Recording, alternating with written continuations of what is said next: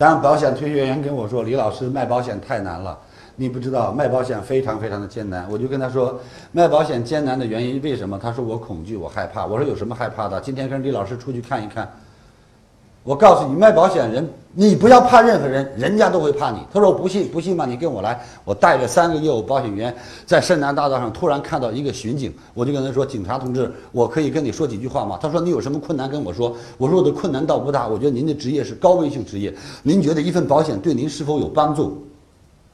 警察看看我说：“对不起，我实在没有时间。再有。”我们公家都给上了，不需要，扭头就走。我回头对他们哈哈一笑，你看到吗？警察都怕我，你还怕谁？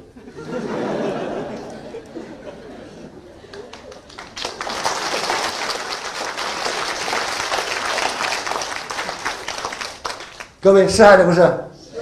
带着枪的都吓跑了，何况不带枪的？OK，所以你会发现，所有的恐惧并不是在顾客的身上，而是在你自己的身上。